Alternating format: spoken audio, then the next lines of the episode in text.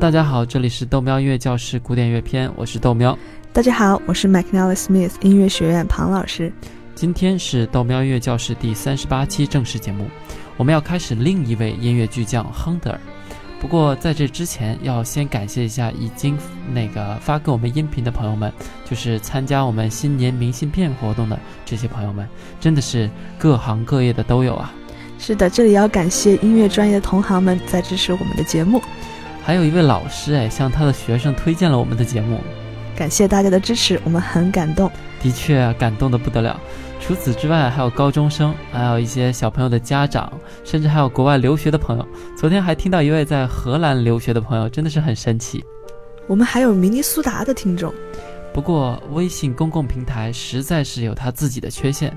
所有的信息呢，在两天之后如果没有回信的话，就没有办法继续回复了。所以，就算我收到了大家的信息，有些也没有办法回复，那就是干着急啊。所以，大家要是想直接和我们沟通的话，还是加庞老师的微博比较靠谱。是的。另外，我们的明信片呢会在二月初寄出去。如果小伙伴们还想要明信片的话，记得在语音留言之后留下你的地址啊，否则我听了你的语音却没有办法回复你，也是很尴尬。我们的明信片活动会在下周一截止，啊，所以想要明信片的小伙伴赶紧加油喽！很感谢大家支持。今天是大年初二的早上，我觉得大年初二周日一大早还在工作也是够拼啊。那我们进入正题吧，亨德尔。我们在真正进入正题之前呢，要复习一下从文艺复兴时期到巴洛克时期，西方古典音乐界发生了哪些变化。豆喵，你学了这么久，这一部分你来总结一下。首先。文艺复兴时期是指一四五零年到一六零零年，那个时代的音乐呢，主要以声乐为主，也就是阿卡贝拉。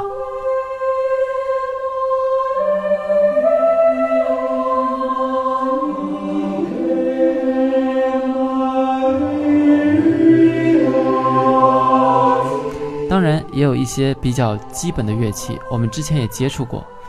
那还记得我们一开始学习的复调音乐？大部分都是卡农那种风格的，就是后面一部分出现的和前面一模一样。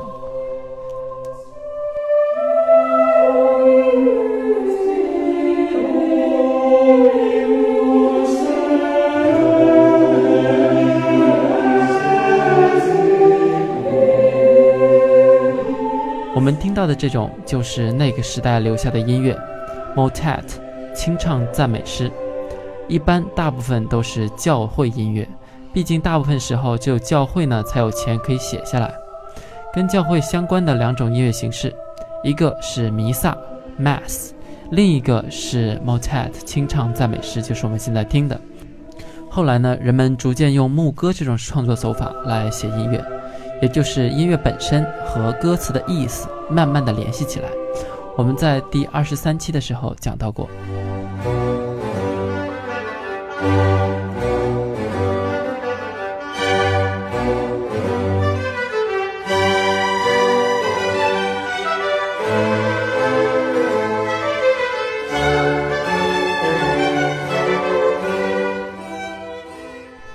自打一六零零年一直到一七五零年，这段时间是巴洛克时期。庞老师，你继续。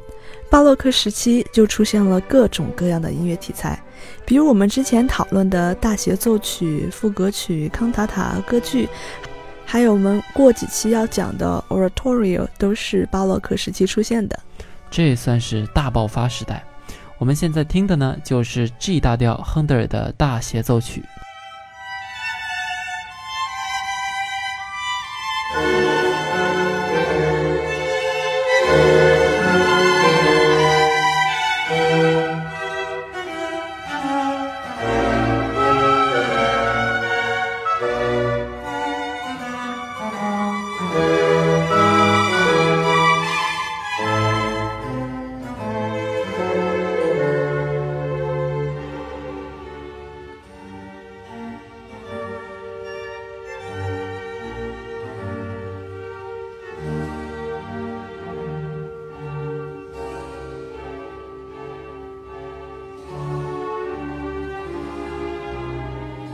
的，与文艺复兴时期一个重要的区别是，巴洛克时期开始大规模的使用乐器，而且小提琴逐渐成为了主角，同时会伴有明显的低音声部。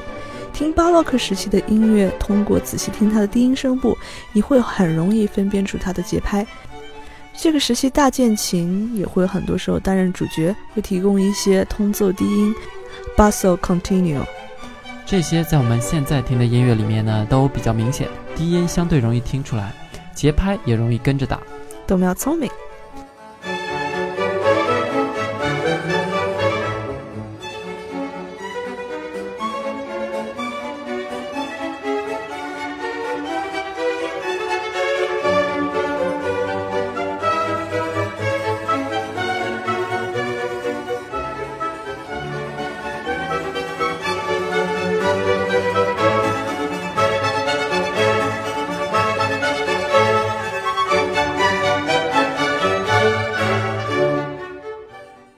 其实巴洛克时期的曲子还有一个特点，就是有些音乐在同一个乐章中，一般会使用同一种情绪走到底。也就是说，一旦某种情绪确定了以后，直到这个乐章结束，这种情绪也不会太大改变。这种情绪我们叫做 ethos，中文可以翻译成气质。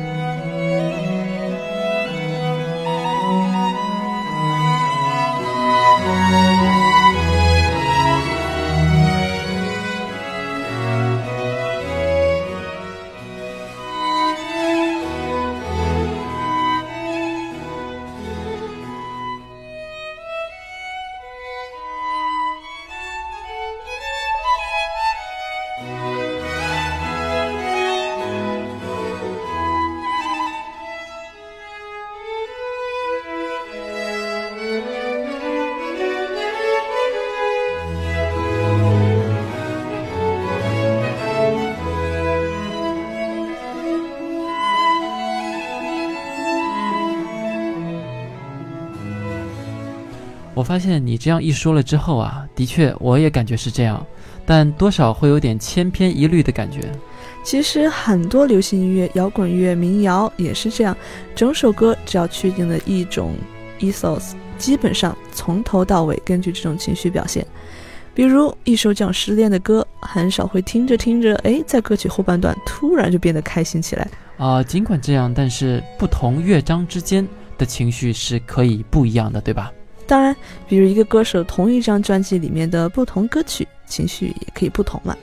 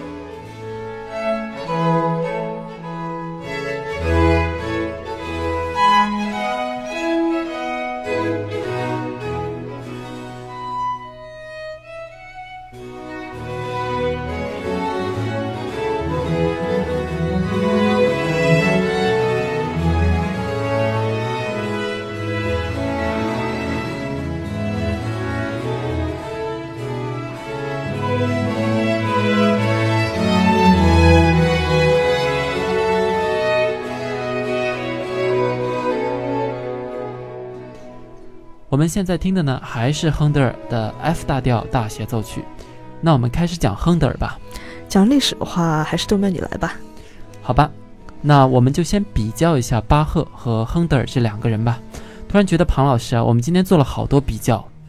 是的，先把音乐调到亨德尔的 E 小调大协奏曲。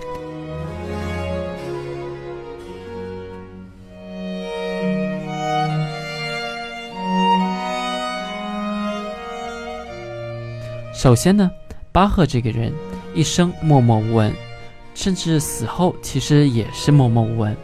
巴赫就有点中国文人里杜甫的感觉。当然，巴赫没有杜甫混得那么惨啊，毕竟人家也是德国莱比锡大教堂的首席，还有那么酷的住的地方，对吧？而杜甫呢，还要写“茅屋为秋风所破歌”，住的还是杜甫草堂。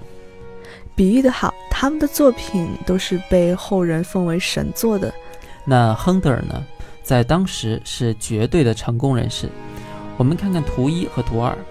图一中，巴赫穿着当时普通音乐家的衣服，拿着一篇卡农，也就很普通。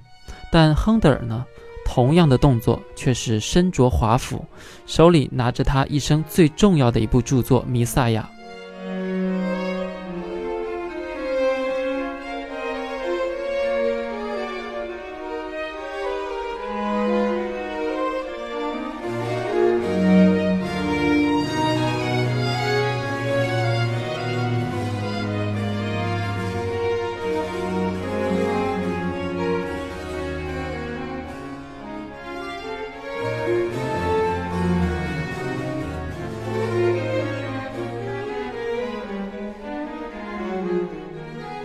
巴赫在德国莱比锡，也就是一个中小城市工作，在一个教堂里。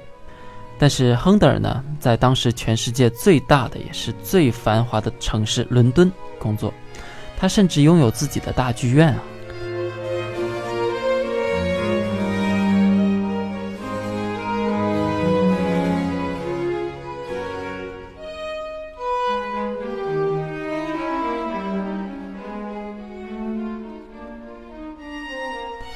巴赫在音乐上十分追求完美，他会整合想法，写出很多著名的著作。巴赫也喜欢用音乐来赞美上帝，属于那种觉得来生上天堂更加重要的那种人。而亨德尔呢，就更注重现实生活和真实的世界，让他在最大的城市里赢得最高的荣耀，对他来说更加重要一些。人各有志，作为巴洛克时代的两驾马车，却走上了完全不同的路径。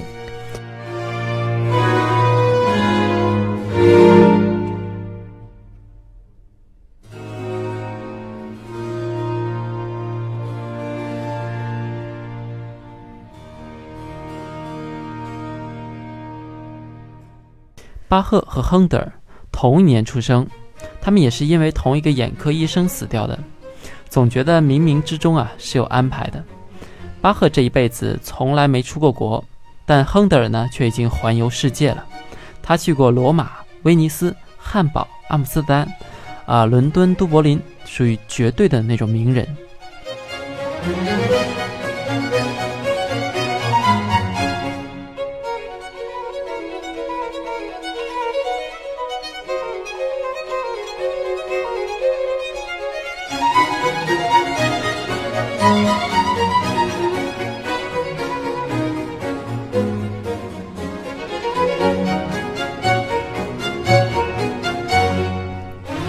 巴赫一般都在家用管风琴写副歌曲，或者指挥教堂里的清唱剧，而亨德尔呢，却是在一个众星捧月的大剧院工作。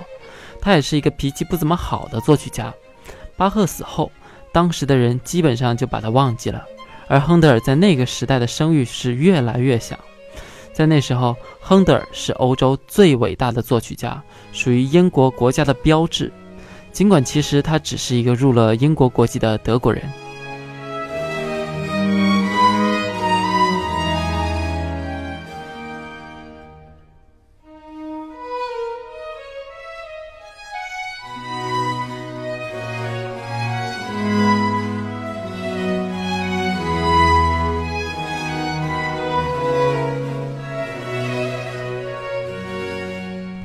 我们对比了这么多，那再换一首亨德尔 A 小调大协奏曲。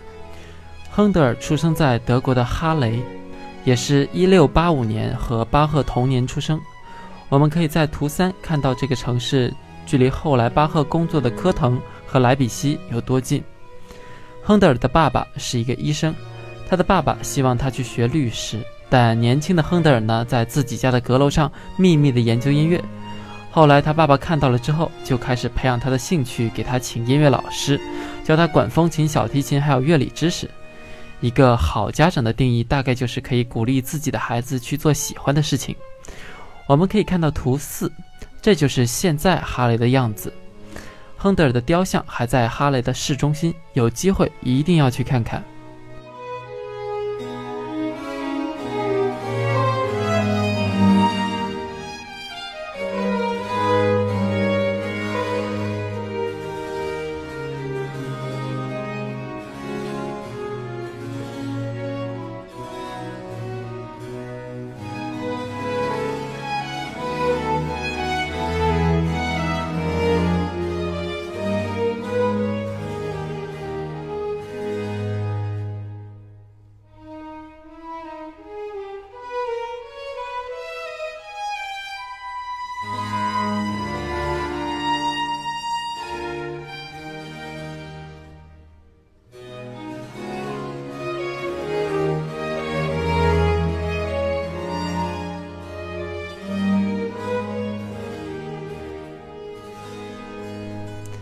在亨德尔十八岁的时候，他自立了。他启程去了德国北部的港口城市汉堡，在图五可以看到汉堡的地图。在那个时候，作为港口城市的汉堡正在大发展，毕竟是大航海时代，大英帝国统领世界，一切港口城市都非常繁荣。在那边，他拿到了汉堡歌剧院小提琴师的工作。在图六中可以大概看出汉堡当时的样子。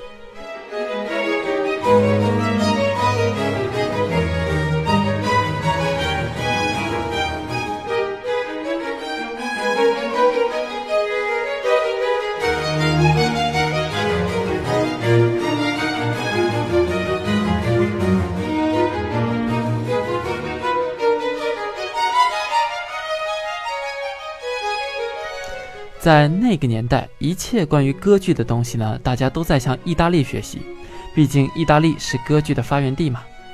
亨德尔也被送到意大利去，来扩大视野和眼界。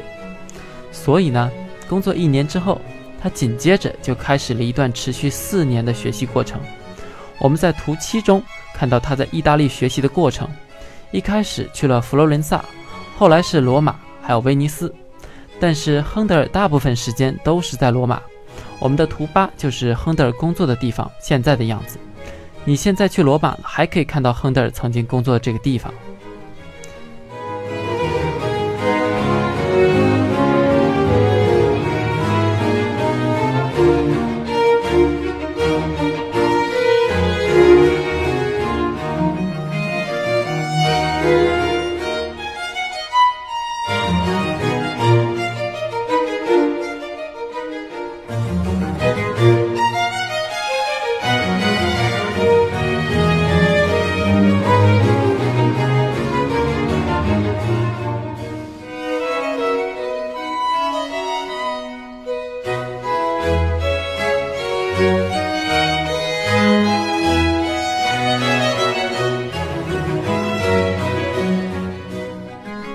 亨德尔后来又去了威尼斯写歌剧，图九就可以看到当时威尼斯的状态。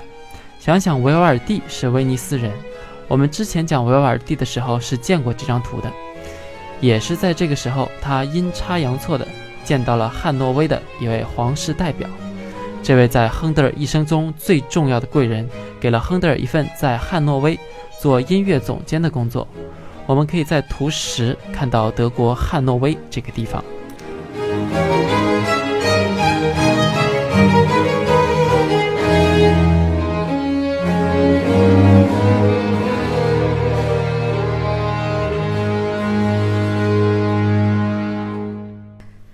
都没有辛苦，一口气讲到现在，我们可以再换一首亨德尔的 D 大调大协奏曲，大家听的时候可以回忆一下我们之前讲过的巴洛克时期音乐的特点。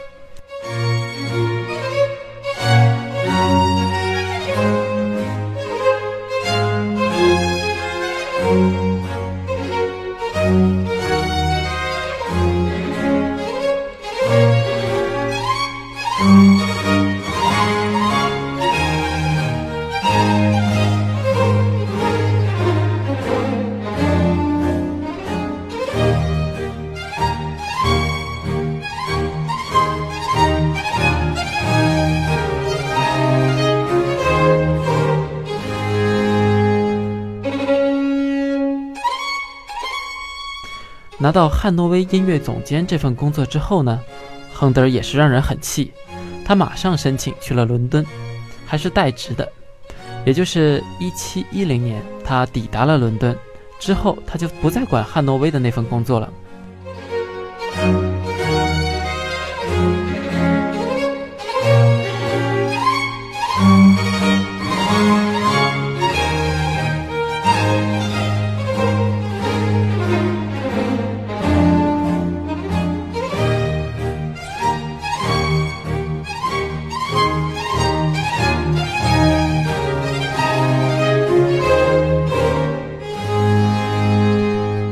英国在一五八八年打败了西班牙无敌舰队之后呢，逐渐成为了世界上最强大的帝国，而伦敦就变成了世界的中心。我们在第十一章和第十二张图上可以看到，十八世纪初伦敦有五十多万人口，简单对比一下呢，巴赫在的莱比锡城只有三万人，而且那已经算是德国比较大的城市了。而英国当时作为全世界的贸易和商业中心，绝对是霸气十足。啊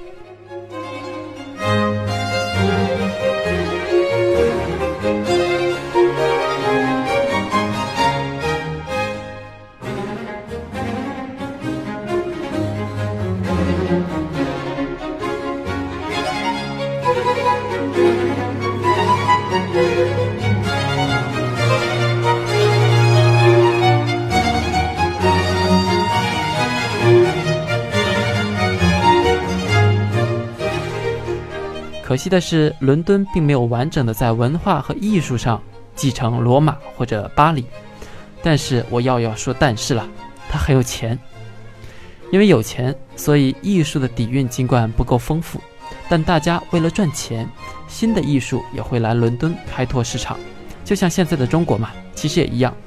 在北京、上海，你基本上可以看到全世界各个地方各个重要的艺术作品、艺术演出都会过来淘金。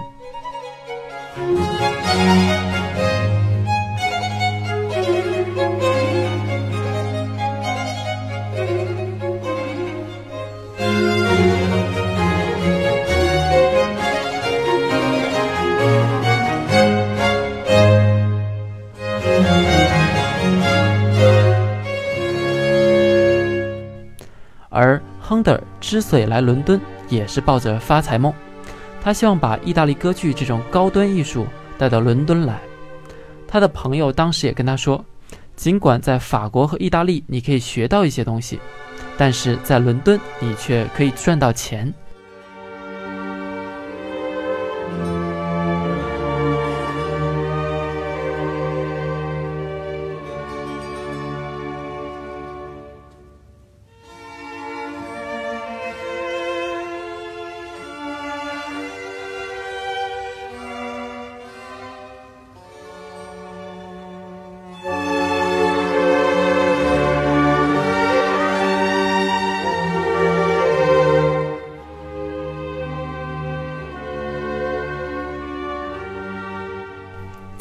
从这里可以看出，巴赫和亨德尔完全不同。巴赫为生活所迫，要养家糊口，限制会比较多，走的路也没办法太一样。是的，在亨德尔到达伦敦之后呢，发生了一件十分神奇的事情。自那以后，亨德尔就变成了英国皇室，直至今天也依然引以为豪的著名皇室作曲家。那到底发生什么了呢？我们的时间差不多了，嘿，到这里我就先不讲了，等我们下一期再慢慢讨论他的两部重要作品。如果您想找我们本期的配乐呢，你可以到我们喜马拉雅 FM 文件夹里面找纯音乐文件夹，你也可以加我们的微信号，微信是豆苗 Radio。感谢大家的打赏，请大家关注我的微博 McNally Smith 音乐学院庞燕。我们推出其他节目的话，也会发在微博上面。